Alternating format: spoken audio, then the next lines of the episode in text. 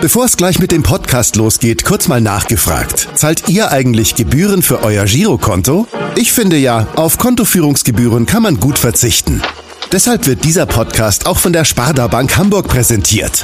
Dort gibt's nämlich das kostenlose Gehaltskonto für 0 Euro. Mein Tipp? Jetzt mit nur wenigen Klicks online oder in der Filiale zur Sparda Bank Hamburg wechseln und Gebühren sparen. Und nun geht's los mit dem Podcast. Präsentiert von der Sparda Bank Hamburg.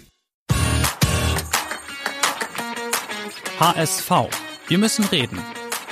Der Abendblatt Podcast rund um den Hamburger Sportverein. Kann Hamburg am Ende der Saison den Doppelaufstieg feiern? Nach einem Drittel der Saison präsentiert sich der HSV neben dem FC St. Pauli am stabilsten. Darüber wollen wir sprechen in der 182. Folge unseres Podcasts HSV Wir müssen reden. Mein Name ist Stefan Walter und ich begrüße meinen Kollegen Henrik Jakobs, der vor lauter Windelwechseln irgendwie vergessen hat, am November teilzunehmen. Moin Henrik. Moin Stefan, äh, ja, interessante Einleitung. Ich versuche seit einigen Wochen, aber es kommt nichts. Also es hat natürlich nicht jeder so einen beeindruckenden Bartwuchs wie du. Ja, ich kann dir ja nach der Sendung noch ein paar Tipps geben, äh, wie du das auch hinkriegst. Ähm, Sehr gerne, bitte. Ja. ja, aufmerksame Zuhörer oder auch Zuschauer werden es bereits gesehen haben. Wir haben heute unsere Kamera im Einsatz und die kommt eigentlich nur bei ganz besonderen Podcasts äh, zur Geltung. Und das liegt daran, dass wir uns heute auf einen Gast freuen, für den diese Situation zum einen nicht neu ist, denn er arbeitet seit inzwischen drei Jahrzehnten für den Bezahlsender Sky beziehungsweise den Vorgängerpremiere. Wir freuen uns, dass er heute hier bei uns ist. Herzlich willkommen, Patrick Wasserzieher. Hallo, vielen Dank für die Einladung. Ja, herzlich willkommen auch von meiner Seite. Du hattest es jetzt nicht sonderlich weit. Du wohnst in Hamburg, ähm, kommst aber eigentlich aus Bonn. So Kannst du vielleicht mal erzählen, was es dich nach Hamburg äh, verschlagen hat und wie, ja, wie lange lebst du schon hier? Ich lebe jetzt länger in Hamburg als in Bonn. Ich habe das vor kurzem mal ausgerechnet. Ich bin 1992 nach Hamburg gekommen, also vor nunmehr tatsächlich 31 Jahren, also mehr als drei Jahrzehnten. Damals wurde ich geholt vom damaligen Sportchef Michael Pfad zum neu gegründeten oder ganz jungen Sender Premiere hatte vorher in Bonn äh, schon erste Erfahrungen gemacht in, in unserer Branche, habe studiert äh, Politik und bin dann ähm, über diverse Praktika zu freien Mitarbeitern gekommen und äh, dann eben zu Premiere geholt worden. Und das war der Beginn meines Lebens hier in dieser wunderbaren Stadt. Und auch als sich Premiere beziehungsweise Sky dann Richtung München orientiert hat, hat man mir die Möglichkeit gegeben, weiter von Hamburg aus zu arbeiten, so dass ich äh, auch die beiden Hamburger Fußballvereine aus nächster Nähe ja. verfolgen darf. Über die wollen wir auf jeden Fall auch gleich noch sprechen. Ähm, du hast aber gesagt, Sky sitzt in München. Du mhm. musst schon dann auch viel wahrscheinlich nach München ähm, fliegen, fahren, wie auch immer. Man ja, kennt dich ja aktuell vor allem von Sky 90. Ähm, ja, einmal die Woche bist du dann sonntags in München. Wie machst du das dann alles immer so? Genau, beim Fliegen sind wir ja mittlerweile alle etwas zurückhaltend. Das ist im äh, Regelfall ist es so, dass ich tatsächlich am äh, Freitagabend oder am Samstag früh meine Deutschland-Tournee sozusagen starte. Äh, also jetzt beispielsweise am vergangenen Wochenende beim Klassiker Dortmund gegen Bayern. Das mache ich tatsächlich mit der Bahn. Und Sehr vorbildlich. Ähm, ja, ich fahre auch gar nicht ungerne Bahn, aber ich glaube, das äh, Thema ansonsten lassen wir weg. Bahnfahren ist so das letzte Abenteuer des 21. Jahrhunderts. Und äh, von äh, den, dem jeweiligen Spiel am Sonnabendnachmittag oder Sonnabendabend äh, reise ich dann rüber nach München, wo ich dann äh, tatsächlich am Sonntag um 18 Uhr Sky 90 äh, live äh, produziere, dort der Gastgeber bin und dann tatsächlich am Sonntagabend im Regelfall zurückfliege. Das lässt sich im Regelfall aus Zeitgründen nicht anders machen. Spätestens am Sonntagabend, wenn du dann wieder zurück in Hamburg bist und auch für die Folgetage, bekommst du natürlich als Wahlhamburger zwangsläufig die Geschehnisse beim HSV und dem FC St. Pauli mit. Äh, vielleicht kannst du uns einmal äh, beschreiben, ähm, wie verbunden du mit beiden Vereinen bist und vielleicht auch, ähm, ja, wie du dich über beide Vereine informierst, welche Medien du konsumierst und was du so mitbekommst. Selbstverständlich konsumiere ich das Hamburger Abendblatt, aber das mache ich tatsächlich. Ich konsumiere die üblichen, äh, auch Printmedien, aber natürlich auch online von, von Abendblatt über Bild auch die Mopo. NDR höre ich auch viel und aber natürlich schaue ich den Fußball bei Sky. Die zweite Liga ist ja bei uns äh, komplett vertreten und wird da auch mit großer Liebe ähm, präsentiert. Wie ist es, äh, wie ist mein Verhältnis? Also ich habe mir vorher auch überlegt, wie formuliere ich es. Also ich bin dem HSV ähm, emotional verbunden und ähm, ich bin aber auch jemand, der St. Pauli mag und, und das für einen spannenden, interessanten äh, Clubheld. Es ist aber so, als ich nach Hamburg äh, gekommen bin, äh, war ich mit meinem lieben Kollegen und Freund Babak Milani in einem Büro, der dem HSV ja auch oder der eine Nähe zum HSV hat. Und da blieb es nicht aus, dass ich mich dann besonders intensiv auch mit dem HSV auseinandergesetzt habe. So hat sich das über die Jahre entwickelt. Und äh, spätestens seitdem meine Kinder auch zu HSV-Fans geworden sind, ist diese emotionale Nähe auch sozusagen noch intensiver geworden. Aber wie gesagt, ich gehöre zu den selten oder zu den wenigen, die ähm, sowohl den HSV mögen, aber gleichzeitig also überhaupt nichts gegen St. Pauli haben, zumal da auch meine professionelle Herangehensweise dann auch ähm, eine andere ist. Konkret, wie schaue ich das? Ich habe eben schon erwähnt, die zweite Liga bei Sky und ich versuche tatsächlich jedes HSV-Spiel äh, in, in voller Länge zu sehen. Und St. Pauli verfolge ich so, wie man eben dann auch Fußball logischerweise auch in unserem Job verfolgt. Ich sehe mal ein Live-Spiel, mal die Zusammenfassung, aber beim HSV versuche ich wirklich äh, fast jedes Spiel über 90 Das heißt, zu sehen. so wie jetzt am Wochenende, du warst im Einsatz in Dortmund beim ähm, Klassiker und danach dann HSV gegen Magdeburg im Studio ja. geguckt oder ja, auf dem Handy? oder? Auf Sky Go, die Kollegen amüsieren sich immer schon, weil ich dann so eine gewisse Unruhe habe. Äh, manchmal schaue ich es mir dann auch nochmal im Nachgang an, aber das Mindeste, was ich tue, dass ich mir eine ausführliche Zusammenfassung anschaue. Mhm. Du hast eben Babak Milani erwähnt, der berichtet ja seit vielen Jahren ähm, für die Bild äh, über den HSV. Wenn wir das gewusst hätten, hätten wir vielleicht von Babak eine Sprachnachricht uns besorgt. Aber wir haben eine andere von einem anderen Kollegen, und zwar Sven Töllner. Der berichtet ja auch für Sky mhm. über den HSV, auch jetzt seit langem schon. Und wir haben eben erfahren, er war dein Volontär damals. Und ja, ja. er hat natürlich einiges nicht vergessen und wir hören ihn jetzt mal mit einer Sprachnachricht. Bin ich gespannt. Ja, hallo Patrick. Es ist zwar schon fast 25 Jahre her, aber ich erinnere mich immer noch gut und gerne an dieses wundervolle Tor, das unser damaliger gemeinsamer Kollege Marinus Bester für den VfL 93 erzielt hat in der Oberliga Nord, seinerzeit dritte Liga. Und ich weiß auch, dass das schon in der Entstehung ein echtes Kunstwerk gewesen ist. Aber ich zermarter mir jetzt seit Tagen das Gehirn darüber, wer nochmal damals die Flanke geschlagen hat. Kannst du mir da vielleicht auf die Sprünge helfen? Seinerzeit dritte Liga. Und ich weiß auch, dass das schon in der Entstehung ein echtes Kunstwerk gewesen ist. Aber ich zermarter mir jetzt seit Tagen das Gehirn da. Da kam die Nachricht nochmal, aber ja. ja. War so begeistert, dass er das gleich nochmal wiederholt hat. Soll ich es beantworten? Unbedingt. Unbedingt. Ja. Also wie war die, die Herleitung? Ich habe ja auf, auf bescheidenem Niveau selber auch Fußball gespielt im Amateurbereich und bin dann ähm, in den 90er Jahren mal beim VfL 93 gewesen, weil Marinus Bester auch mein Volontär war. ähm, dort gespielt hat und ähm, Kopfball, Kopfballungeheuer. Genau, Kopfballungeheuer. Und ähm, dann habe ich dort mal mittrainiert, war noch einigermaßen im Saft und dann haben wir damals besprochen, dass ich regelmäßig trainiere und bei Bedarf durchaus auch mal mit in den Kader rutsche. Das ließ sich damals mit Premiere noch einigermaßen vereinbaren. So bin ich dann auf die stolze Anzahl von fünf Regionalligaspielen gekommen und eben einer Vorlage. Das war im Spiel gegen die HSV Amateure. Mhm. Ging damals um die sozusagen Vormachtstellung im Hamburger Fußball in dieser Saison. Und es stand 2 zu 2 und es war die 88. oder 89. Minute, Eckball für uns.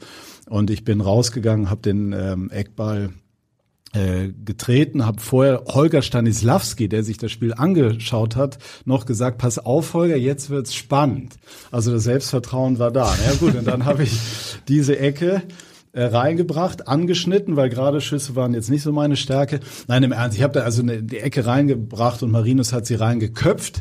Das war dann der 3 zu 2 Siegtreffer. Man muss dazu sagen, Marinus war damals sozusagen der Horst Rubesch der Regionalliga, unglaublich kopfballstark. Man hätte den Ball also einfach auch steil in die Luft schießen können, hätte ihn auch reingeköpft. Aber in diesem Fall lag es an der scharfen Flanke. In dem Fall hatte natürlich auch die scharfe Flanke großen Anteil daran. Das war mein Highlight als Fußballer, haben wir damals 3-2 gewonnen. Und ähm, Marinus hatte ich vor einiger Zeit beim Relegationsrückspiel am Mikrofon. Da haben wir ihn eingeladen, weil ich weiß, dass er eine sehr gute, klare Meinung zum HSV hat. Gegen Stuttgart jetzt oder gegen Ja, genau, gegen ja. Stuttgart.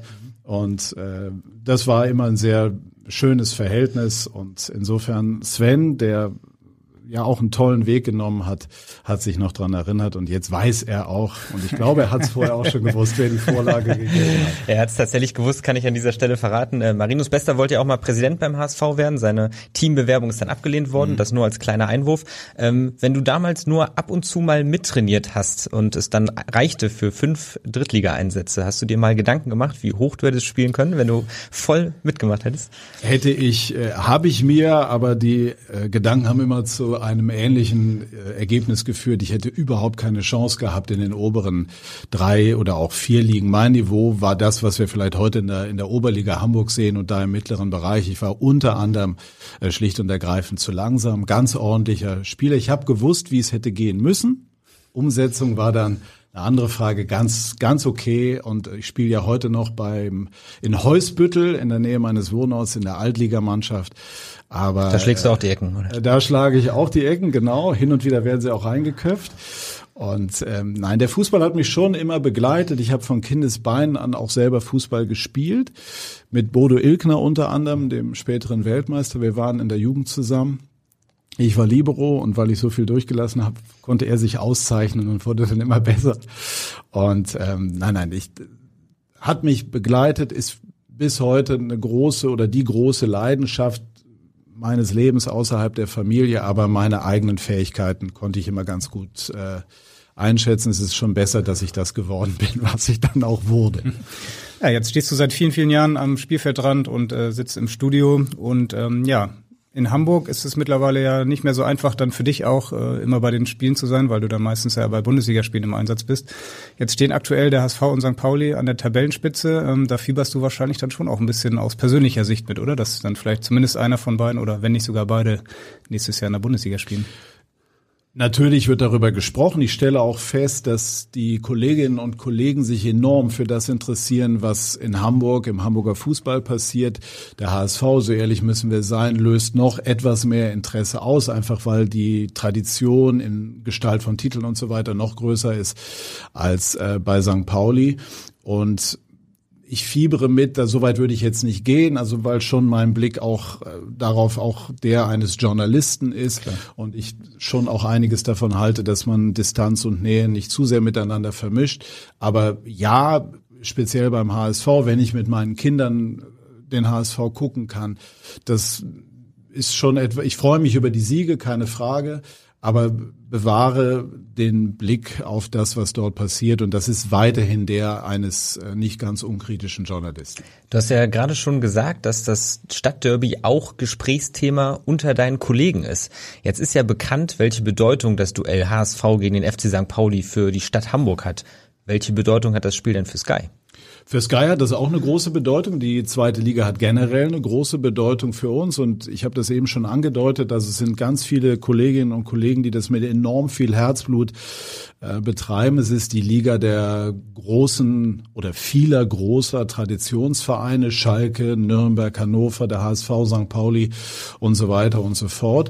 Und äh, dementsprechend hat natürlich dieses Stadtderby auch eine große Relevanz. Es geht aber nicht immer nur ums Derby. Es geht einfach eigentlich immer darum, was macht der HSV, wenn ich Mirko Slomka bei uns im Studio äh, treffe, der ja den HSV trainiert hat. Wir haben, wenn wir nur zwei Minuten Zeit haben, sind immer 1,30 äh, das, das zurückliegende HSV-Spiel. Also du merkst okay. schon, wer mal irgendwie mit dem HSV zu tun hatte, den lässt dieser Verein nicht los. Zumal Mirko Slomka ja auch Schalke trainiert hat, Hannover trainiert hat, also Absolut. das sind ja auch durchaus große Traditionsclubs. Ähm, da könnte man auch wahrscheinlich ja. paar Minuten drüber sprechen. Aber ja. ja. der HSV ist dann doch immer. Und er weiß dann, dass ich in der Stadt klar. lebe und, und das Thema liegt dann nahe. Aber mhm. grundsätzlich merkt man schon, dass die beiden Hamburger Vereine weit über Hamburg äh, und über die Hamburger Grenzen hinaus mhm. Thema sind. Es gibt ja viele auch, die sagen, die zweite Liga ist aktuell sogar attraktiver als die Bundesliga, zumindest auch dann von der Spannung her, ähm, auch von der Zahl der Traditionsvereine, du hast es ähm, äh, schon angesprochen.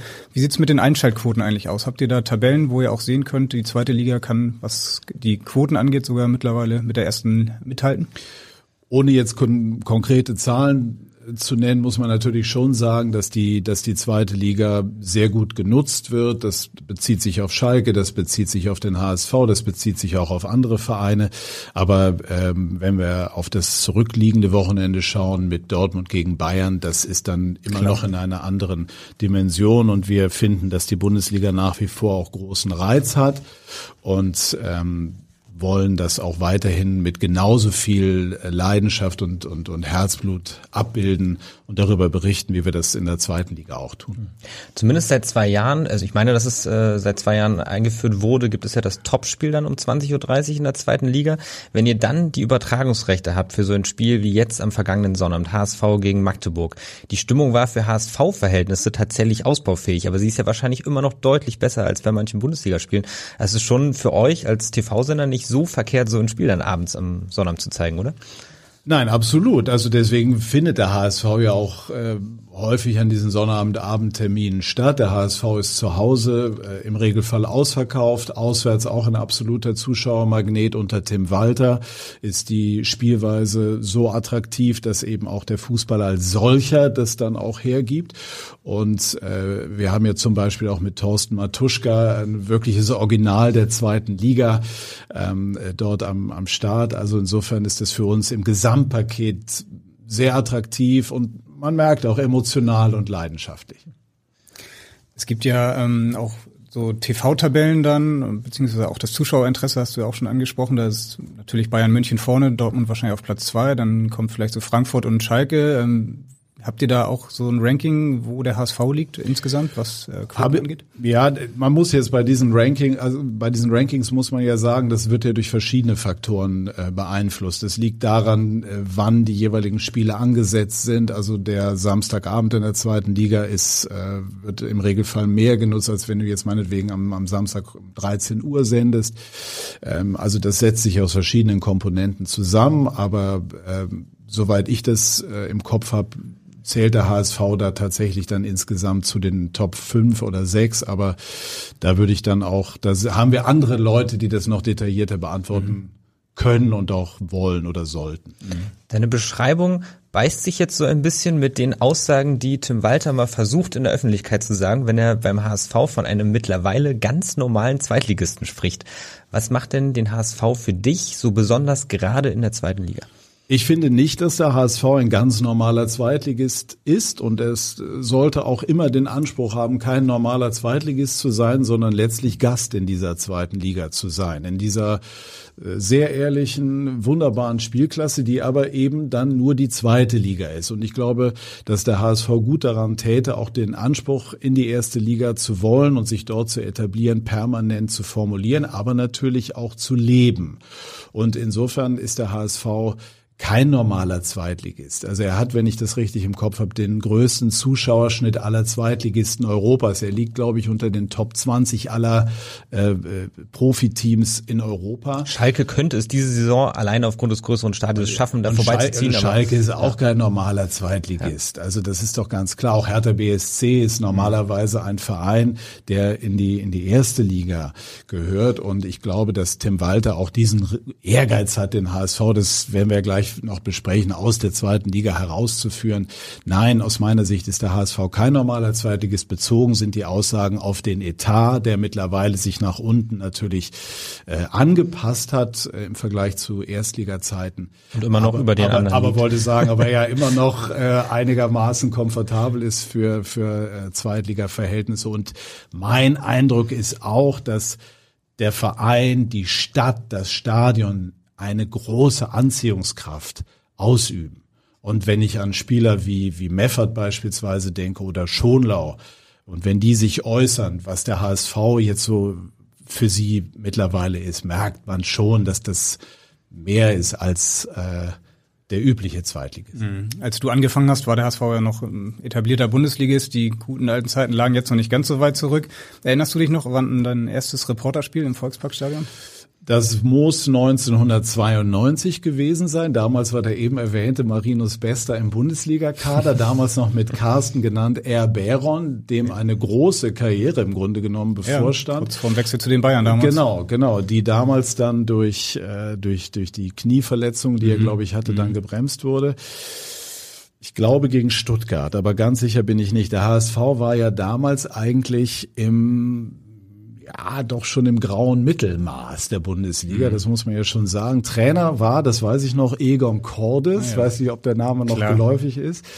Und ich erinnere mich aber an mein erstes Training, das ich dort als Reporter sozusagen begleitet habe für einen Beitrag, den ich produzieren sollte.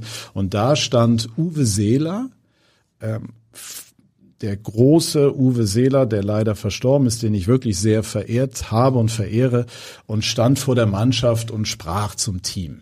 Das war für mich schon irgendwie auch eine Hausnummer.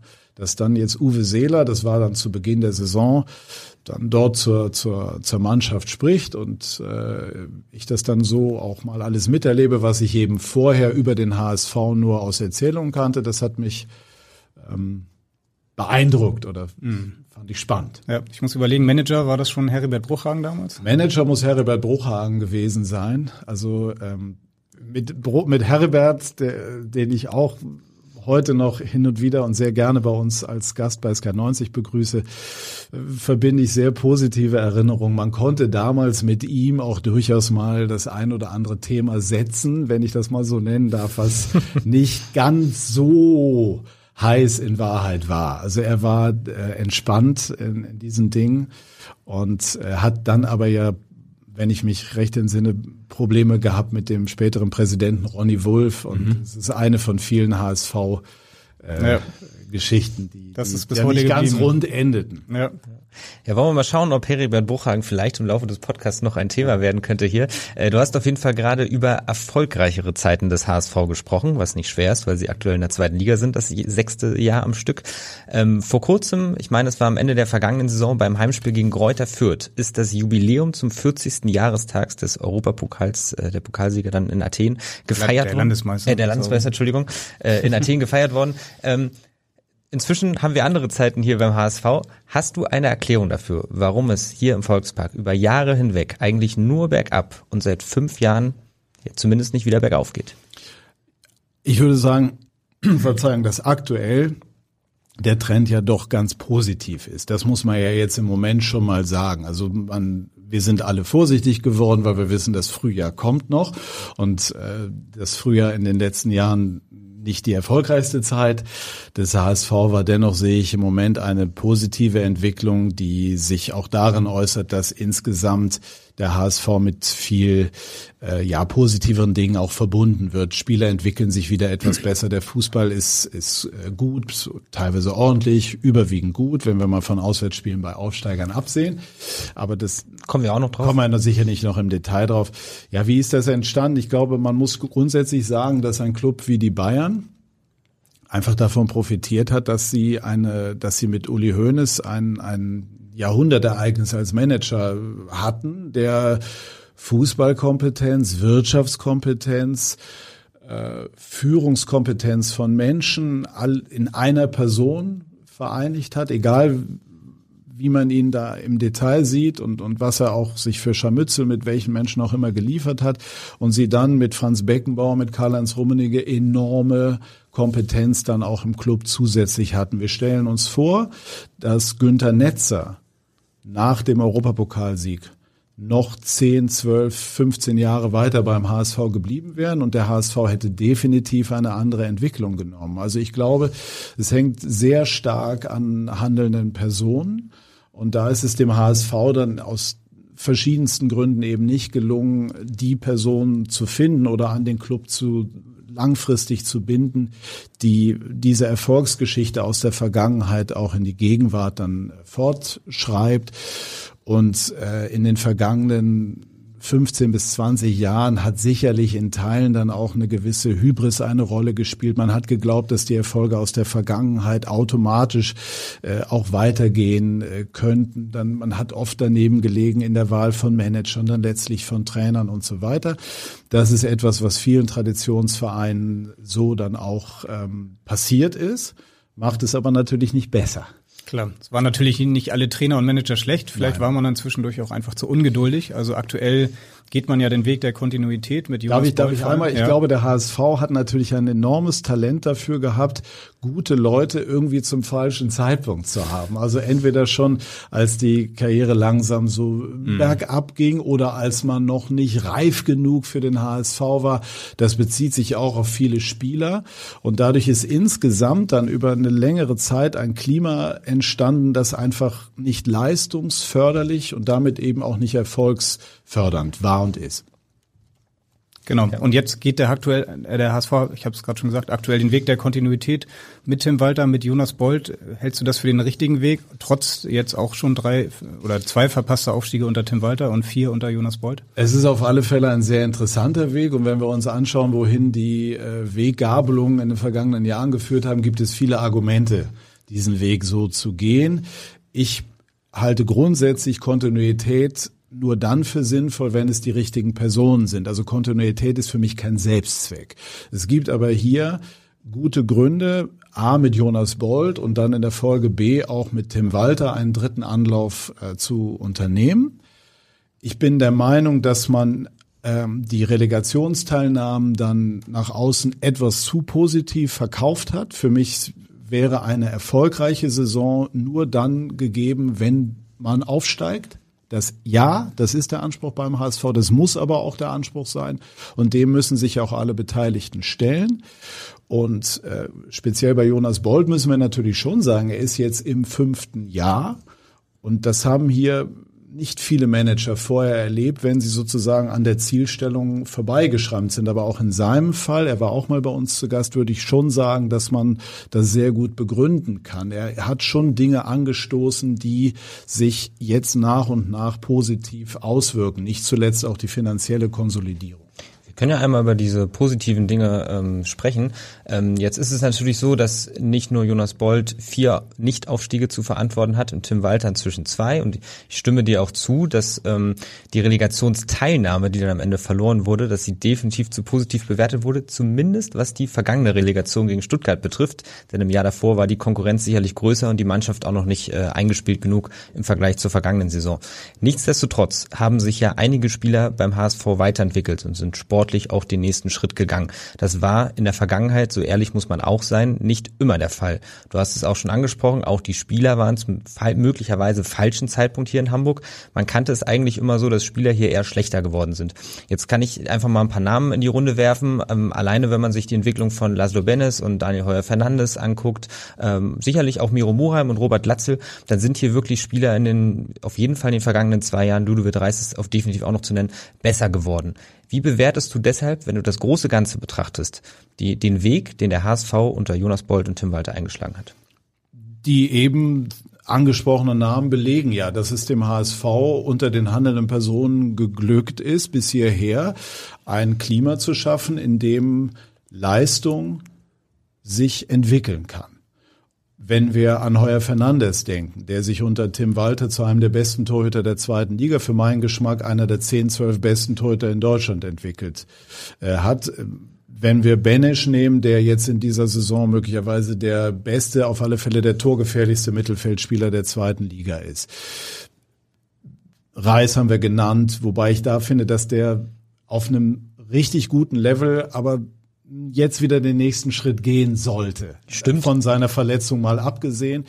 Aber in Osnabrück war er zumindest auch absolut, noch nicht nein, auf dem nein, Level. Nein, nein, absolut. Er ist hier erstmal auf ein deutlich höheres Niveau gekommen und jetzt war es an der Zeit vor seiner Verletzung tatsächlich dann auch wieder den noch nächsten Schritt zu gehen. Glatzel ist ein absoluter, ist auch ein Top-Einkauf und passt auch von seiner ganzen Art her super zu dem HSV, wie wir ihn heute wahrnehmen. Ich nehme diese Mannschaft so wahr, dass sie sich absolut mit dem HSV identifiziert es ist dem HSV gelungen, das war in der Vergangenheit leider nicht oft der Fall, Spieler über mehrere Jahre auch im Club zu halten so dass auch die Fans, Jatta müssen wir auch noch nennen, so dass die Fans auch Spieler haben, die sie mögen, mit denen sie, wo sie gerne den Namen hinten auf dem Trikot haben. Ich weiß noch, vor einigen Jahren habe ich meine Söhne gefragt, wen würdet ihr denn dann hinten draufnehmen? Das war immer schwierig. Messi. Und jetzt, ja, genau, Messi oder Ronaldo.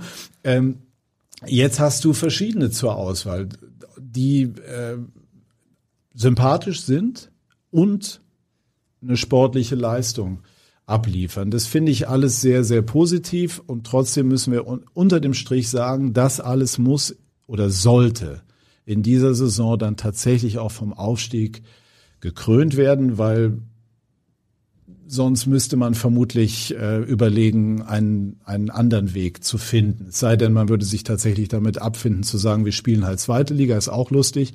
Ähm, aber ich glaube, das kann es nicht sein. Wobei man das auch letztes Jahr schon gesagt hat, da dachte man auch eigentlich, stimmt, wenn ja. nicht jetzt, wann ja, dann? Da Pierre-Michel Lasogga war mal hier, der hat gesagt, wenn es ja nicht klappt, dann weiß ich wirklich auch nicht mehr weiter. Aber ähm, ja, sie schaffen es dann ja auch trotzdem immer wieder auch im Sommer. Ähm, wieder eine Stimmung zu erzeugen, auch durch Transfers wieder eine gute Mannschaft aufzubauen. Also das ist dem HSV jetzt die letzten Jahre immer gelungen, auch wieder. Deswegen habe ich auch eben diese Einschränkung gemacht. Wenn es in dieser Saison nicht klappen sollte, wird man halt einen weiteren Anlauf unternehmen. Die Frage ist dann, wie lange kannst du diese mhm. äh, geradezu Euphorie dann auch, auch halten und wäre dann ähm, dieser Weg mit Bolt, mit Walter sinnvoll. Aber ich glaube, das wären jetzt drei Schritte vor den, vor den weiteren Schritten, weil im Moment sieht es gut aus. Der HSV muss die an den Dingen arbeiten, die auch immer wieder beschrieben werden. Vielleicht den Ansatz einen Tick pragmatischer zu gestalten, so wie das gegen Magdeburg beispielsweise der Fall war. Bisschen tiefer stehen, meinst Bisschen du tiefer ne? stehen, ähm, dem Gegner auch mal eine Denksportaufgabe geben, vielleicht mal die ersten 15, 20 Minuten sogar in einer anderen Grundformation spielen, wie auch immer. Ich finde aber, um das zu sagen, grundsätzlich, wir sprechen immer darüber, der Trainer braucht eine klare Idee. Hier ist ein Trainer mit einer klaren Idee. Und äh, das finde ich erstmal sehr, sehr positiv. Er ist ähm, in der Lage, diese Idee zu vermitteln. Er ist, und das ist ganz, ganz wichtig, in der Lage, die Mannschaft hinter sich zu bringen. Also Tim Walter ist ein Trainer, für den eine Mannschaft bildlich gesprochen, durchs Feuer geht. Und das ist eine enorm wichtige Qualität, die oft vergessen wird. Denn äh, oft schaut man bei den Trainern die taktische Herangehensweise an. Das ist auch wichtig. Aber diese, diese Fähigkeit voranzugehen und die Mannschaft auch in gewisser Form zu beschützen und aber dafür zu sorgen, dass sie sich für dich und für den Verein zerreißen, das ist vielleicht die wichtigste Qualität, die äh, Tim Walter mitbringt. Mhm. Er ist ein äh, echter Haudegen. Ich mag solche Typen und auch wenn man in kleineren Details äh, anderer Meinung ist, ist das erstmal wirklich ein Pfund, mit dem der HSV wuchern kann. Mhm. Hast du ihn selbst schon mal in Interviews dann vor der Kamera gehabt? Ja, er war auch schon bei uns zu Gast und ich kann nur sagen, dass er, und wir kennen uns ein bisschen, ich kann einfach nur sagen, er ist privat ein, ein total angenehmer Typ und noch einmal, wir rufen im deutschen Fußball immer nach Typen. Typ zu sein bedeutet, dass es auch, dass jemand polarisiert, so wie wir das jetzt auch bei Thomas Tuchel am vergangenen Wochenende bei den Bayern erlebt haben. Upsala, das ist Tim Walter.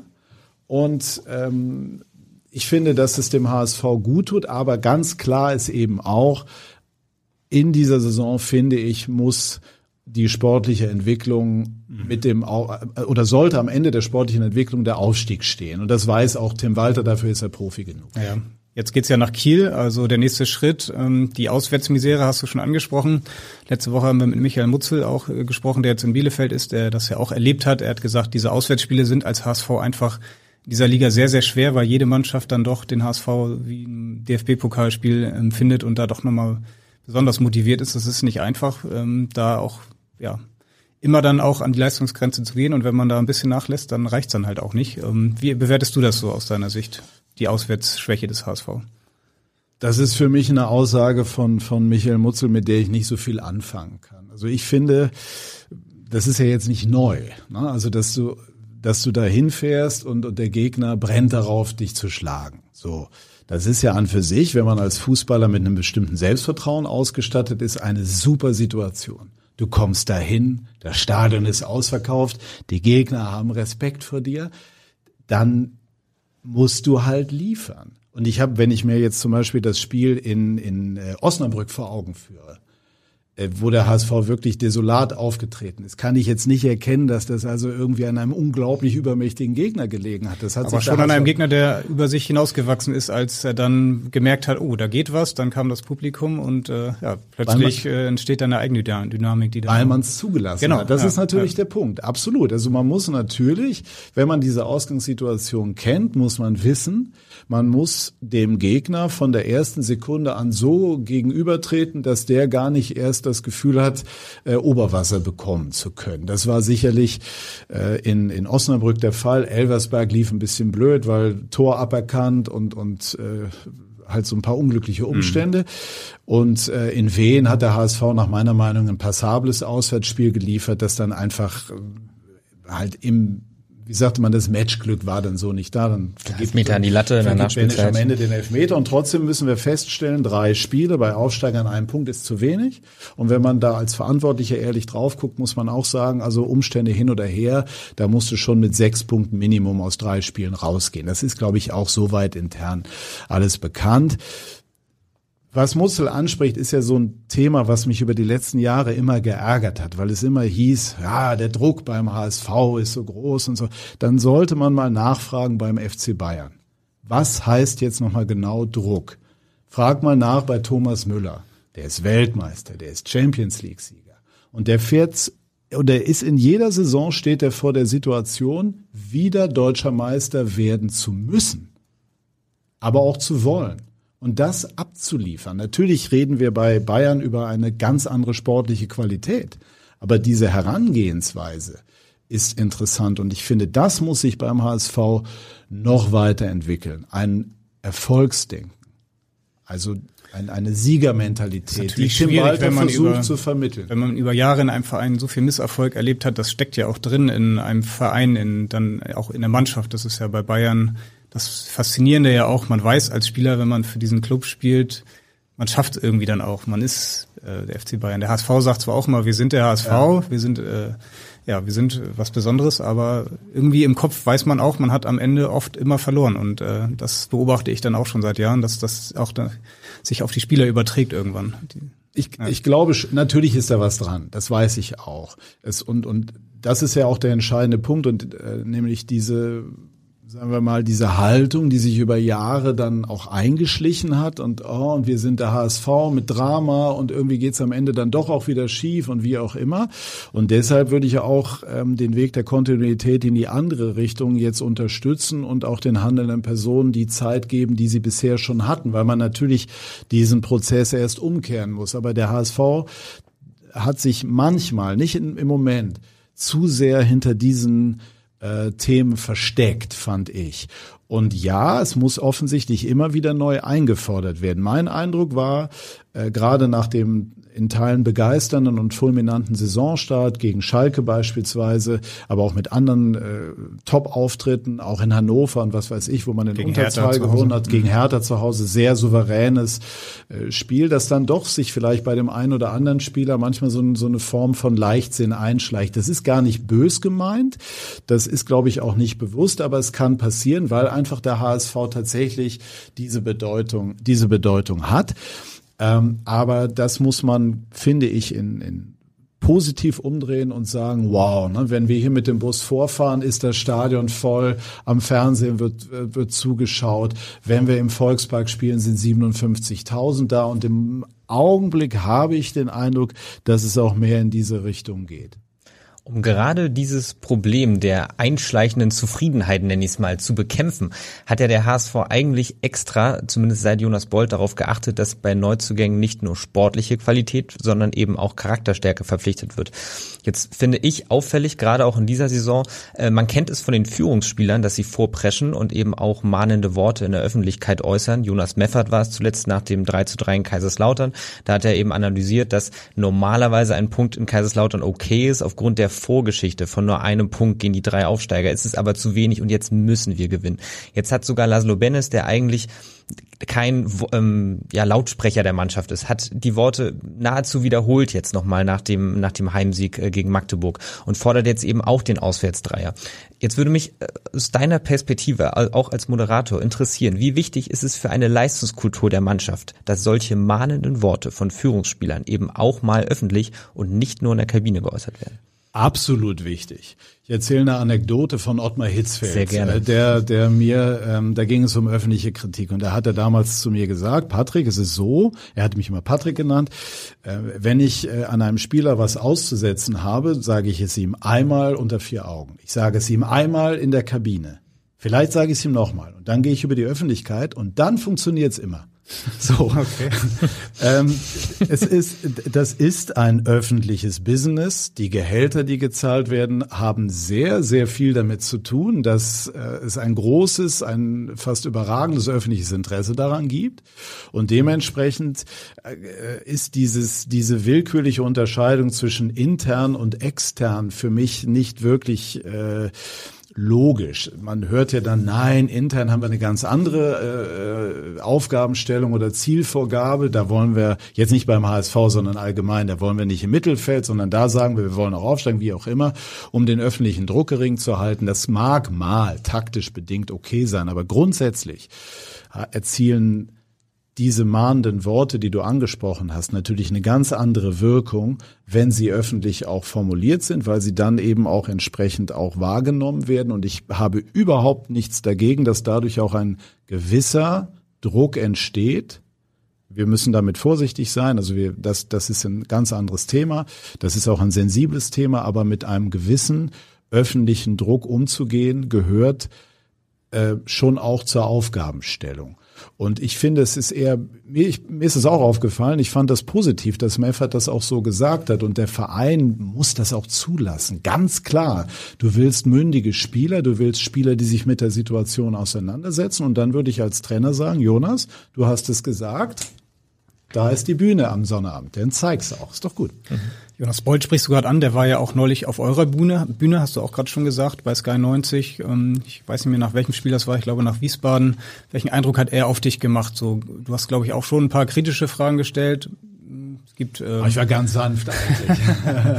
ja, ich meine mich zu erinnern, so ein, zwei Mal hat er dann vielleicht ja. ganz leicht gereizt reagiert. Ähm, wie hast du ihn so wahrgenommen dann? Allgemein dazu, das betrifft euch ja auch. Ich bin immer der Meinung gewesen, dass ähm, kritische Fragen auch ausdrücken den Respekt vor dem Gegenüber. Also wir sind im Profifußball, wenn ich dann nur mit wie geht's denn so und wie habt ihr die 0 zu 5 Niederlage verarbeiten können, komme, das, ähm, das wird der Sache nicht gerecht. Und äh, Jonas Bold weiß das.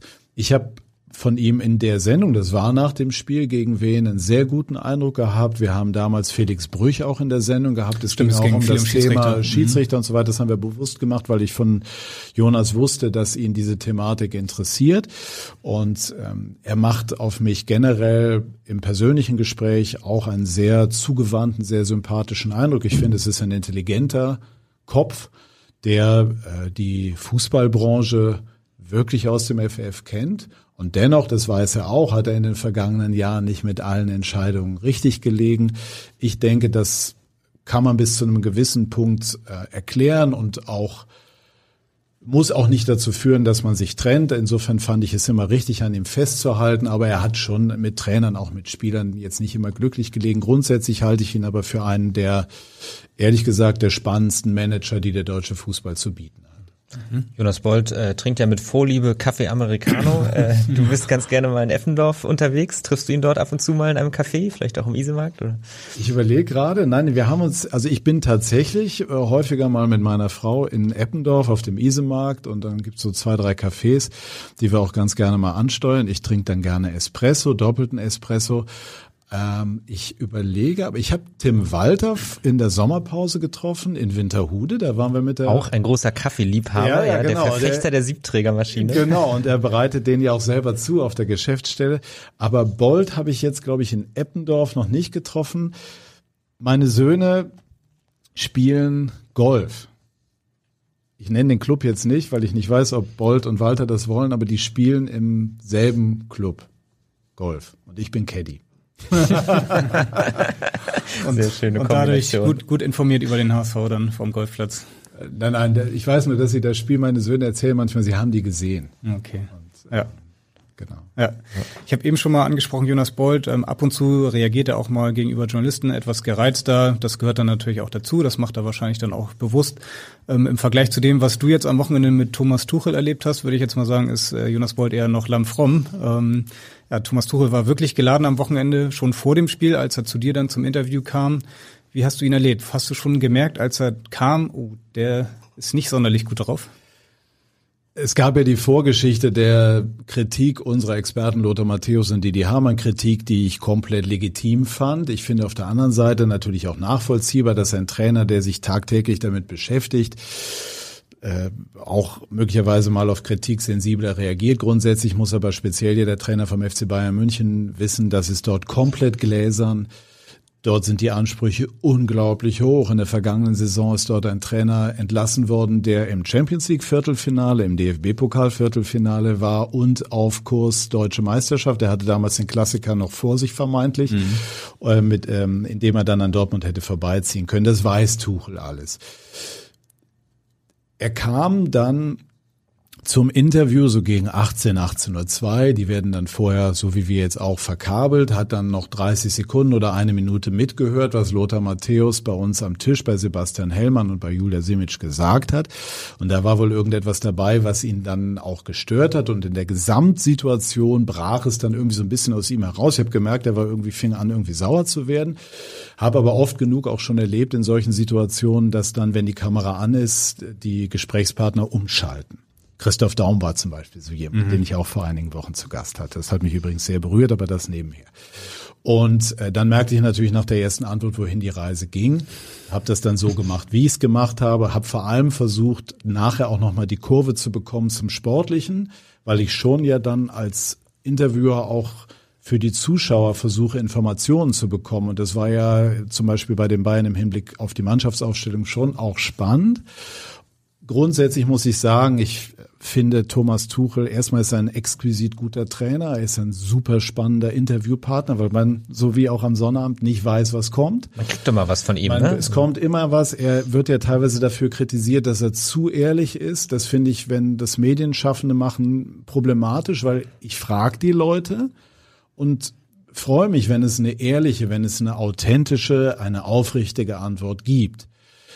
Am wie er selber für sich den Auftritt dann final gewertet hat, wie das auch der Verein gewertet hat, das kann ich mir denken. Das müssen sich die Bayern selber überleben. Ich glaube, überlegen. Ich glaube, er aus seiner Sicht sollte er solche Auftritte ähm, nicht übertreiben. Und man fragt sich natürlich schon, was würde er machen, wenn es mal wirklich eine Krise geben würde. Aber unterm Strich alles fein, spannendes Interview, in dem wir können ja noch mal reinhören, wie das wie das ähm, vorm Spiel abgelaufen ist bei euch. Was löst das in Ihnen aus? Champions League Gefühle, weil es äh, Abendspiel und auf Champions League Niveau. wie Champions League. Also keine emotionale Verbindung in irgendeiner doch, Form zum BVB. Doch, natürlich. Haben Sie jetzt reininterpretiert, natürlich. Ich habe einfach ja, nur gefragt. Ich kenne hier jeden und deshalb äh, ist meine, meine Sache. Aber brauchen wir jetzt vom Spiel, bin jetzt fokussiert aufs Spiel. Okay. Äh, nach der Pleite im äh, Pokal ist der Druck relativ groß. Wie kraftvoll wird die Reaktion der Bayern ausfallen? Werden wir sehen, der Druck ist immer groß bei Bayern. Warum sind Sie denn so, so zwider, wie man in Bayern Weil sagt? Doch, ich möchte nicht stören, wenn die Experten über uns sprechen. Was meinen Sie?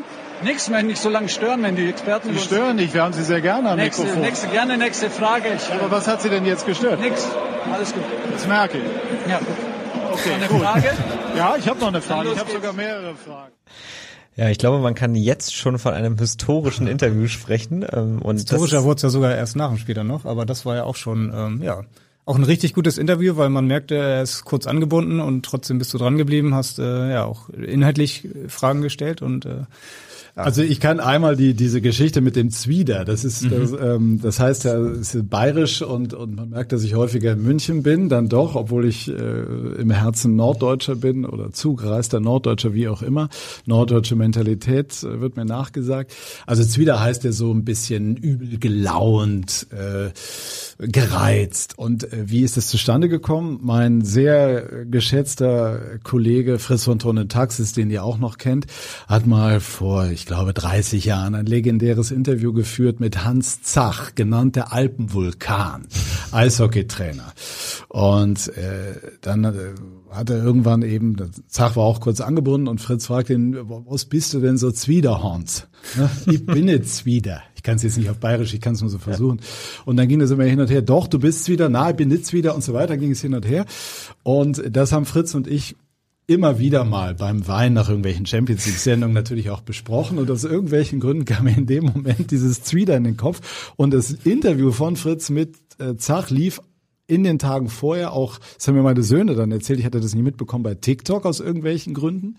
Na gut, und so kam das dann nochmal, wenn man es so hört, würde ich jetzt sagen, hey, das hat die äh, den Goldstandard eines Interviews erf äh, erfüllt, nämlich es war spannend. Mhm. Man hat zugeschaut.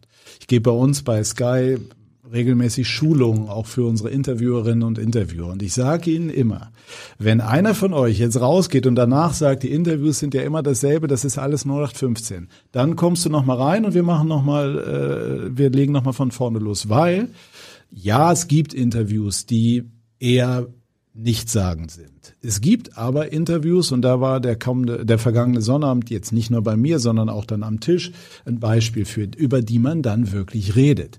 Und die auch, auch bei Sky 90 an Jonas Bold oder wie auch immer, aber auch bei anderen Sendern. Ich erinnere mich ans, ans ZDF vor kurzem mit, mit Jochen Breyer, der großartige Interviews führt. Ähm, mit dem Vorsitzenden von Maccabi Deutschland. Das sind Interviews, bei denen man zuschaut, zuhört, bei denen dann auch eine Diskussion weitergeführt wird. Und das ist eigentlich das, äh, was wir ja alle wollen. Ich hatte mal auch noch eine kleine Anekdote, ein, ein Bundesliga-Club gefragt, ob ich bereit wäre zu schulen den, den Managern. Da habe ich gesagt, damit tue ich mich schwer, weil ich müsste ihm eigentlich genau die das Gegenteil vermitteln. Genau, das Gegenteil dessen vermitteln, was ich was eigentlich möchte. Ja, Und ähm, ich glaube, um auch hier die nochmal zum HSV zu kommen, der HSV tut sehr gut daran, sich da relativ offen zu präsentieren. Die ähm, auch eine gewisse Reibung zuzulassen. Äh, aber auch eine Fannähe, zum Beispiel durch offenes Training, was leider bei vielen Bundesligisten überhaupt nicht mehr der Fall ist. Und ja, der HSV hat Fehler gemacht und der HSV hat sie auch auf offener Bühne gemacht. Aber irgendwie war der HSV, um das Modewort nochmal zu benutzen, authentisch. Der HSV hat das wiedergespiegelt, was die Menschen auch aus ihrem Privatleben kennen. Es geht auf und ab. Es ist nicht immer nur Erfolg. Und das würde ich mir noch mehr auch ähm, bei den Profiklubs wünschen. Also das, was Tuchel hier sicherlich auf die Spitze getrieben hat, aber eine, ein ehrliches und dann auch mal ein nicht ganz so gut gelauntes Interview. Wo ist das Problem? Kennt so. man von Tim Walter auf jeden Fall. Der ist ja. auch sehr ehrlich und auch nicht immer ganz gut gelaunt, vor allem nach dem Spiel, ja. wenn der HSV nicht gewonnen hat. andere sagen vielleicht, er müsste souveräner sein dann in solchen Momenten. Aber warum? Das ist ja immer so eine Sache. Ähm, mit dem souveräner sein. Äh, jeder Top-Trainer, ich habe in meiner Karriere das Glück gehabt, die meisten kennenzulernen, hat an eins folgende Eigenschaft. Er verliert nicht gerne. Das tun die alle nicht, sonst wären sie nicht da, wo sie sind. Es gibt die Gentleman-Trainer wie, wie Hitzfeld, auch wie Heinkes, die das verbergen können. Aber gerne verlieren tun sie auch nicht. Und wenn wir an Klopp, an Guardiola und an all die anderen denken, und Tuchel hat ja auch gesagt, er hält es kaum aus zu verlieren. Äh, dann sind, da habe ich schon immer Verständnis äh, für den, den Umgang mit Niederlagen. Was ich aber schon wichtig finde, ist dann auch dem Interviewer gegenüber oder der Interviewerin gegenüber Respekt. Wenn es etwas Geringschätziges bekommt, das kann ich bei Tim Walter nicht erkennen, aber wenn es etwas Geringschätziges bekommt, allgemein gesprochen, finde ich das sehr schwierig. Wenn aber jemand wie auch ein Steffen Baumgart einfach sauer ist, dann kann er das auch mal rauslassen. Klar ist aber auch, insofern gebe ich dir recht, sollte man nicht Woche für Woche machen, das ist auch klar. Sicherlich an der Grenze des respektvollen Umgangs war dann das, was Thomas Tuchel nach dem Spiel äh, im Interview bei euch, bei dem Kollegen Sebastian Hellmann dann auch praktiziert hat. Äh, er hat sich dann selbst entkabelt äh, und hat das Interview einfach abgebrochen.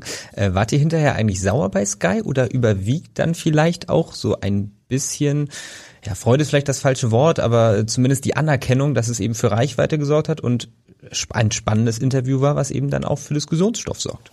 Absolut. Wir sind jetzt eigentlich an dem Punkt zu sagen, dass das war, die Sendung ist äh, schon sozusagen Vergangenheit. Es war Top Entertainment. Das muss man einfach so ehrlich sagen. Äh, die Fragestellung ist dann, wie ist es von unserer Seite aus gewesen? Wir fanden, dass wir von unserer Seite aus äh, absolut fair das Ganze gehandhabt haben. Und äh, es ist dann von, von Sky-Seite, so kenne ich die Aussagen unserer Beteiligten, komplett äh, wieder alles auf Null wie die Bayern dann letztlich dazu stehen, werden wir sehen. Ich bin am kommenden Sonnabend bei den Bayern. Das, das ah wird man dann sehen. Das ist dann immer spannend. Ich persönlich finde, dass das doch letztlich die Highlights sind, die auch irgendwo in die Geschichte eingehen. Also wenn ich mich erinnere an Christoph Daum und äh, Uli Hoeneß beispielsweise im Sportstudio oder Rudi Völler im ARD-Studio das sind doch dann am Ende natürlich Dinge, die irgendwo auch hängen bleiben. Das heißt, Thomas Tuchel ist am Wochenende wieder bei dir im Interview? Also so ist der Plan. Ich hoffe, er geht auf. ja, spannender Trainer auf jeden Fall, der, du sagst es schon sehr ehrlich ist. Ähm, zu seinem Verhalten haben wir jetzt nochmal eine Frage, und zwar von einem alten Bekannten, du hast ihn vorhin schon mal angesprochen, und zwar von Herbert Bruchhagen. Hallo Patrick, hier, hier ist Herbert Bruchhagen, dein langjähriger äh, Partner bei vielen Interviews äh, angeregt durch das, was Tuchel am vergangenen Wochenende gemacht hat, kannst du es akzeptieren, dass man, wenn die Frage äußerst unsympathisch ist, dass man dann einfach auf eine Gegenattacke umschaltet und den Fragesteller angreift. Dieses probate Mittel habe ich auch ein paar Mal angewendet. Und äh, hast du dafür Verständnis? Heribert, erstmal freue ich mich, äh, von ihm zu hören. Ende November sehen wir uns wieder. Ja, habe ich. Ich habe es eben ja gesagt. Ich denke, das ist dann schon, erstmal ist es so, als Journalist ist man äh, daran gewöhnt, äh, Kritik zu üben, auszuteilen, äh, ist ein hartes Wort, aber die Dinge kritisch zu beleuchten. Dann müssen wir uns selbstverständlich auch gefallen lassen, dass es mal umgekehrt geht. Damit müssen wir dann umgehen. Also insofern ja, äh, habe ich Verständnis und wenn es sozusagen wie von Heribert früher oder von Uli Hoeneß taktisch angewendet wird, auch. Ich habe auch mit Uli Hoeneß schon da meine äh, Auseinandersetzung gehabt. Das gehört mit dazu. Aber klar, du musst dann schon einigermaßen fest im Sattel sitzen. Ich habe aber in all den Jahren eigentlich nie erlebt, dass mich jemand versucht hat, sozusagen für dumm zu verkaufen. Also ich habe mit vielen auch mal ein sozusagen streitiges Gespräch gehabt, aber es war eigentlich eigentlich am Ende immer so, dass man äh, sich die, die Hand geben konnte. In ein, zwei Fällen, die ich jetzt namentlich nicht benennen möchte, äh, hat es lange gedauert, aber äh, im Großen und Ganzen war das immer der Fall und das ist auch etwas, was wir von auf Medienseite uns auch immer überlegen müssen. Man muss schon, für mich bedeutet Fairness nicht die, nur die Fragen zu stellen, die genehm sind. Das ist nicht gemeint, aber Fairness ist schon, sich sehr genau zu überlegen, wie weit kann man gehen, in welcher Situation befindet sich auch der Gegenüber. Das ist schon auch etwas, was wir uns ähm, überlegen müssen und ich habe mich auch durchaus in dem einen oder anderen Fall, den ich jetzt gar nicht im Kopf habe, aber grundsätzlich schon auch mal dagegen entschieden, dann noch eine allerletzte Frage zu stellen, wenn du das Gefühl hast, du fängst an, jemanden vorzuführen. Das möchte ich nicht. Und speziell bei meinem Talk bei Sky 90 berücksichtige ich auch immer, dass es Gäste sind, die auch wiederkommen sollen und mein einer meiner Lehrmeister, Harry Valerien, der jetzt 100 Jahre alt geworden wäre, der langjährige Moderator des Sportstudios, hat mir immer gesagt, Patrick, keine Sieger, keine Besiegten. Du bist nicht dafür da, etwas zu gewinnen. Du bist dafür da, im Auftrag der Zuschauerinnen und Zuschauer Fragen so zu stellen, dass es sozusagen ein spannendes Interview wird, einen Erkenntnisgewinn gibt, sei es an Informationen, sei es an Meinung, sei es an Emotionen. Hm. Du bist ja ähm, auch ganz gerne mal im Café La Bruschetta in Winterhude unterwegs. Hast du jedenfalls Restaurant, mal äh, Restaurant, oder Restaurant? Hast Kaffee kann man Kaffee kann man auch trinken. Ja. äh, hast guten. du jedenfalls mal guten Kaffee?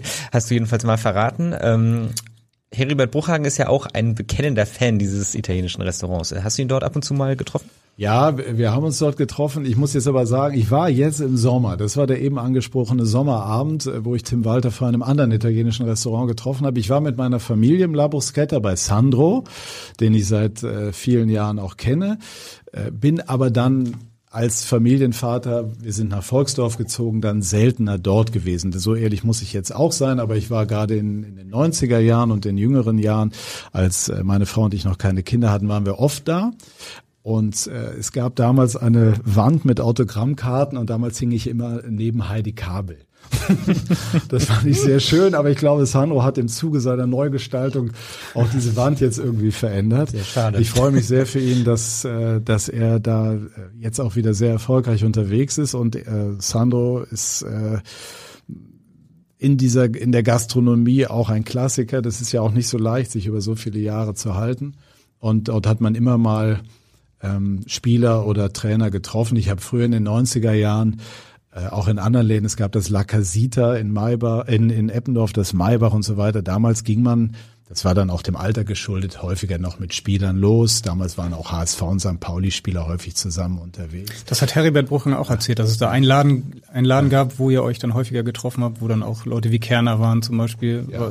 Welchen ähm, Laden meinte er da? Gute Frage. Es waren, sind, stehen mehrere zur Auswahl. Also mhm. das La Casita wäre eins, das Maybach wäre ein anderes.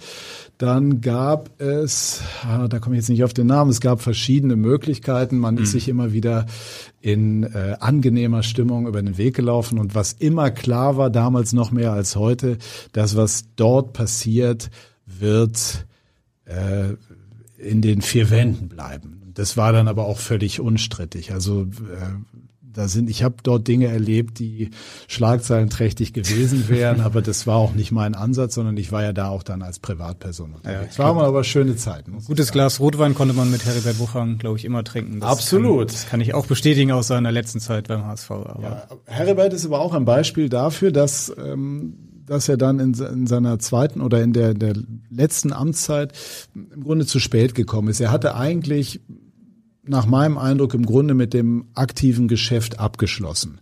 Und er hat dann auch, weil er einfach auch dem HSV sehr zugetan ist und weil er helfen wollte, zugesagt. Das war für alle Seiten nicht perfekt. Herbert Bruchhagen wäre für mich der ideale Aufsichtsratschef. Auch jetzt. Ideal. Weil er das Fußballbusiness kennt, weil er, äh, weil er ganz viele Kontakte hat, weil er eine hervorragende Einschätzung von allen möglichen Entwicklungen hat. Das ist ein ganz kluger Kopf. Ähm, deswegen hätte ich mir damals gewünscht, dass er an die Spitze des Aufsichtsrats geht und nicht nochmal ins operative Geschäft, aber sei es drum, ist Vergangenheit. Und ähm, ich bin, bin äh, denke sehr gerne an diese, an diese Zeiten auch zurück und freue mich auch, wenn er aktuell, wenn ich ihn aktuell sehe. Ja, mit Heribert Bruchhagen hattest du ja auch ein ja ziemlich legendäres Interview damals nach dem Derby in Bremen, äh, als als es um Abseits ging oder Stimmt, nicht. Ja, ja. Was sind das für Leute? Was sind genau? Was sind das für Leute im Kölner Keller?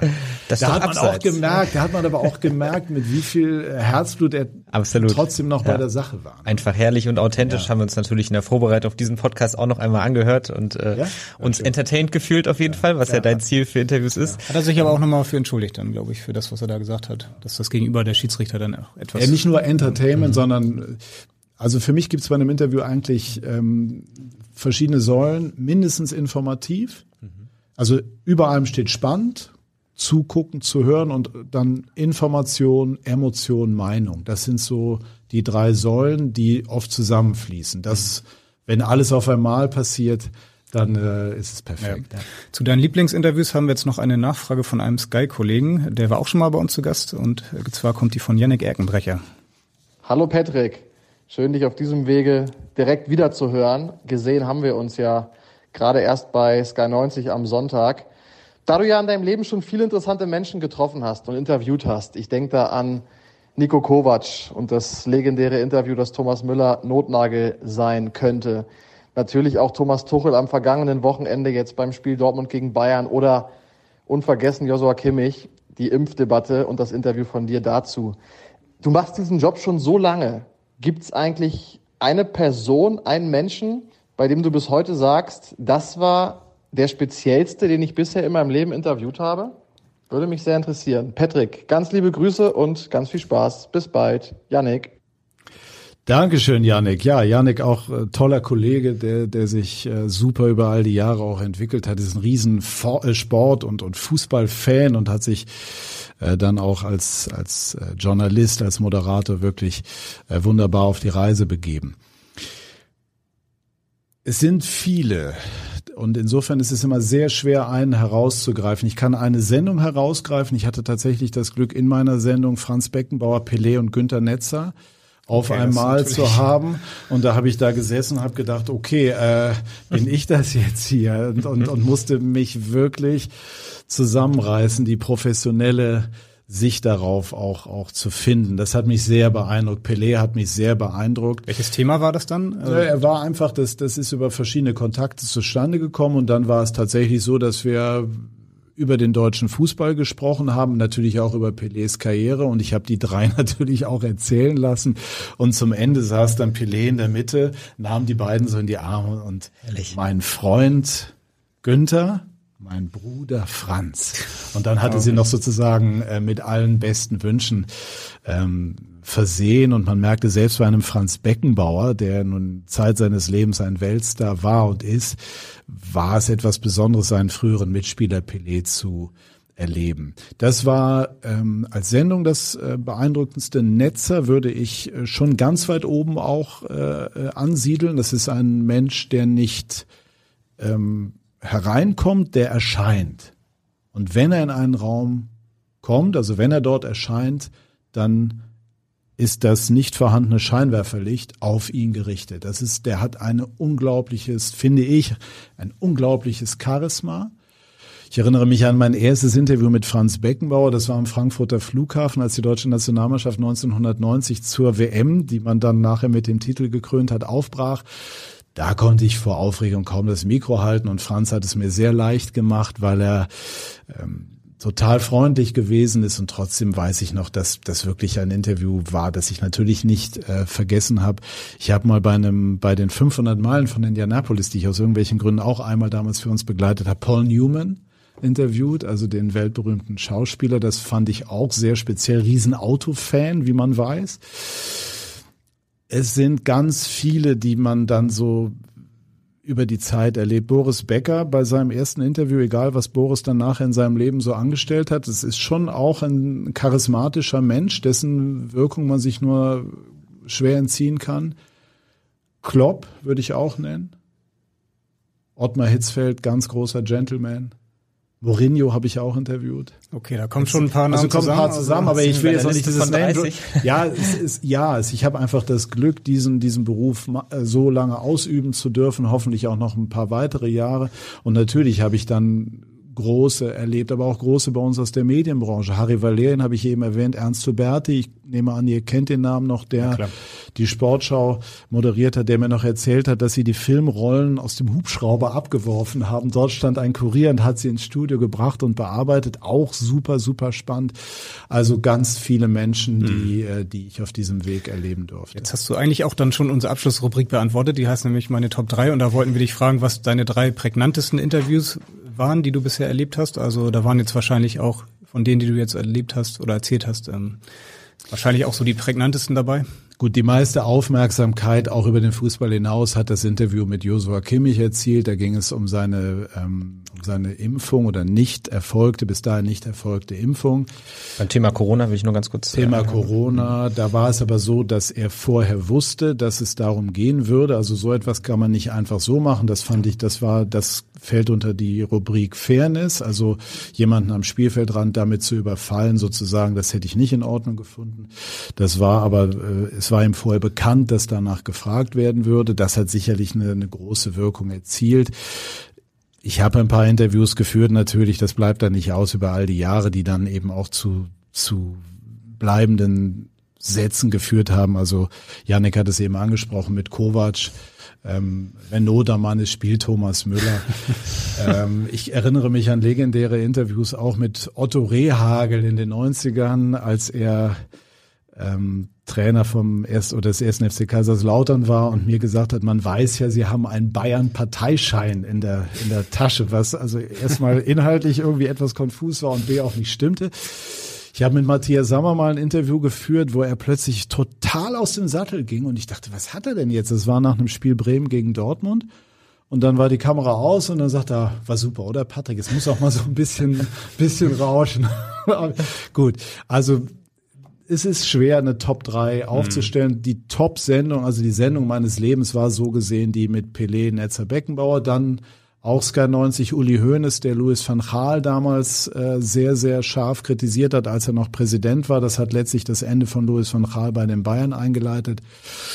Ich hatte Jens Lehmann und Oliver Kahn erstmals gemeinsam in einem deutschen Fernsehstudio. Das war schon auch spannend. Darf ich noch eine Anekdote erzählen zum Thema Konkurrenz? Da knistert es wahrscheinlich etwas. Ja, ne? war, war super. Sind zwei Leistungssportler, die hohen Respekt voreinander haben. Und ähm, die natürlich total unterschiedlich sind, aber sie sind in allem gleich. Sie haben maximalen Ehrgeiz und sie haben eine tolle Geschichte damals erzählt. Und zwar gab es einen Leistungstest bei der Nationalmannschaft und damals wurden ganz profan Liegestützen unter anderem gemacht. Und äh, Kahn musste vorlegen an dem einen Tag und ähm, das piepste so. Und hat Kahn das so erzählt, dann mache ich so piep, piep, 100. 100 Liegestütz. Dann kam Lehmann.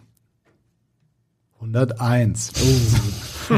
Am nächsten Tag Revanche und da war es der Erzählung nach genau umgekehrt. Ah, ich habe ähm, ich muss einfach sagen, mir hat Sky über all die Jahre die Möglichkeit gegeben, diese tollen Sachen zu erleben. Und äh, wir haben eben ein paar Highlights äh, angesprochen, aber es gab ganz, ganz viele und es sind oft auch die Gespräche, die vielleicht auch mal im DFB-Pokal mit dem Trainer des Drittligisten oder so, die einen auch berühren. Vor kurzem hatte ich Christoph Daum, der ähm, erzählt hat über die Art, wie er versucht, die äh, seine Krebserkrankung zu überwinden. Es war das erste Mal in meinem Leben, dass ich spontan vor der Kamera meinen Gast umarmt habe, weil mir das einfach äh, sehr nahe gegangen ist, weil ich das bewundernswert finde, weil ich Christoph als Menschen sehr mag und weiß, dass er anders ist, als er teilweise rüberkommt. Und insofern ist es so ein, so ein ganz buntes Portfolio. Und äh, ich hoffe, ja. es kommt noch ein bisschen was dazu. Ich wollte gerade sagen, man merkt auf jeden Fall schon, dass du ja für deinen Job immer noch brennst und wahrscheinlich noch drei Podcasts mit uns führen könntest, nur über deine Interviews, die du ähm, erlebt hast. Ähm, wir wollen aber noch zum Abschluss jetzt vielleicht noch einmal die Kurve zum HSV dann auch ja. kriegen, vielleicht so als Top 3 dann stattdessen am Ende. Was glaubst du denn, wer wird denn jetzt in dieser Zweitligasaison am Ende oben stehen? Schaffen das dann der HSV und St. Pauli? Also ich wäre jetzt verrückt, wenn ich was anderes sagen würde. Ich habe äh, sage jetzt seit fünf Jahren im privaten Kreis den Aufstieg des HSV voraus. Da mache ich das jetzt auch noch ein weiteres Mal. Ich hoffe, dass da ähm, dass beide hochgehen. Und ich glaube, ehrlich gesagt, die Chancen stehen nicht so schlecht, wohl wissend, dass wir äh, an dem Zeitpunkt oder an dem Punkt der Saison sind, an dem wir sind. Rund ein Drittel, noch nicht mal ein Drittel der Saison gespielt. Aber ich glaube, bei beiden kann man schon erkennen, dass sie ähm, einfach eine gewisse Stabilität an den Tag legen. Wenn ich noch eins sagen darf, ich würde mir wünschen, dass Stefan Ambrosius Stammspieler wäre beim HSV. Ich mag Ganz nebenbei noch mal hier eingestreut, genau, ja. seine, seine Art, Zweikämpfe zu führen und diese Ausstrahlung, auch die, die Abwehrarbeit zu lieben. Das gefällt mir unglaublich gut. Bist du nicht der Einzige, der sich das wünscht, in Fankreisen sehr kann ich das, Spieler. Kann ich das ja jetzt auch noch mal sagen. Ich, ich äh, finde den einfach, finde den einfach klasse und ich glaube, dass es auch fußballerisch reicht, um in diesem System äh, gut mitzuspielen von hinten heraus. Wer Dritter werden wird, wenn es jetzt so käme, wie ich sage, werden wir sehen. Ich glaube schon, dass die Teams, die jetzt im Moment oben stehen, gute Chancen haben. Ich würde allerdings weder Hertha noch Schalke abschreiben. Bei Schalke habe ich ehrlich gesagt mittlerweile tatsächlich Zweifel. Bei Hertha glaube ich, dass, wenn sich das weiter findet, durchaus möglich ist, dass sie nach und nach oben ranrücken. Und auch bei Schalke würde ich das nicht ganz ausschließen, halte es im Moment aber für tendenziell unwahrscheinlich. Ich glaube schon, dass Düsseldorf da eine Rolle spielen wird. Bei Kaiserslautern bin ich nicht ganz sicher, aber legen wir es einfach oder zerreden wir es nicht. Der HSV und St. Pauli steigen auf. Gut, wir nehmen dich so beim Wort und werden das natürlich am Ende der Saison überprüfen, ob es dann auch so kommt. Äh, wir wünschen dir in jedem Fall, dass du noch viele weitere prägnante Interviews führen wirst, die Dankeschön. sowohl informativ als auch spannend und unterhaltsam sein werden. Dankeschön. Ähm, Patrick, vielen, vielen Dank, dass du heute da warst. Ähm, wir haben, war wirklich sehr interessant. Wir haben viel gelernt, auch über die Interviewführung. Es war ein kleiner, kleiner Workshop auch vielleicht für den einen oder anderen. Und äh, ja, es war auch ähm, einfach sehr interessant, was du so erlebt hast bisher und wie du auch den HSV bewertest. Vielen Dank für die Einladung. Hat viel Spaß gemacht. Dankeschön. Vielen Dank auch von meiner Seite. Und genau, nach dem Wochenende ist Länderspielpause. Du hast dann ein paar Tage auch mal frei, das Handy auszumachen. Und äh, wir machen aber weiter. Wir melden uns dann wieder nächste Woche mit dem nächsten Podcast. Es gibt immer etwas zu bereden beim HSV. Und von daher, bis dahin, in Hamburg sagt man Tschüss und bei uns heißt das auf Wiederhören. Weitere Podcasts vom Hamburger Abendblatt finden Sie auf abendblatt.de slash podcast.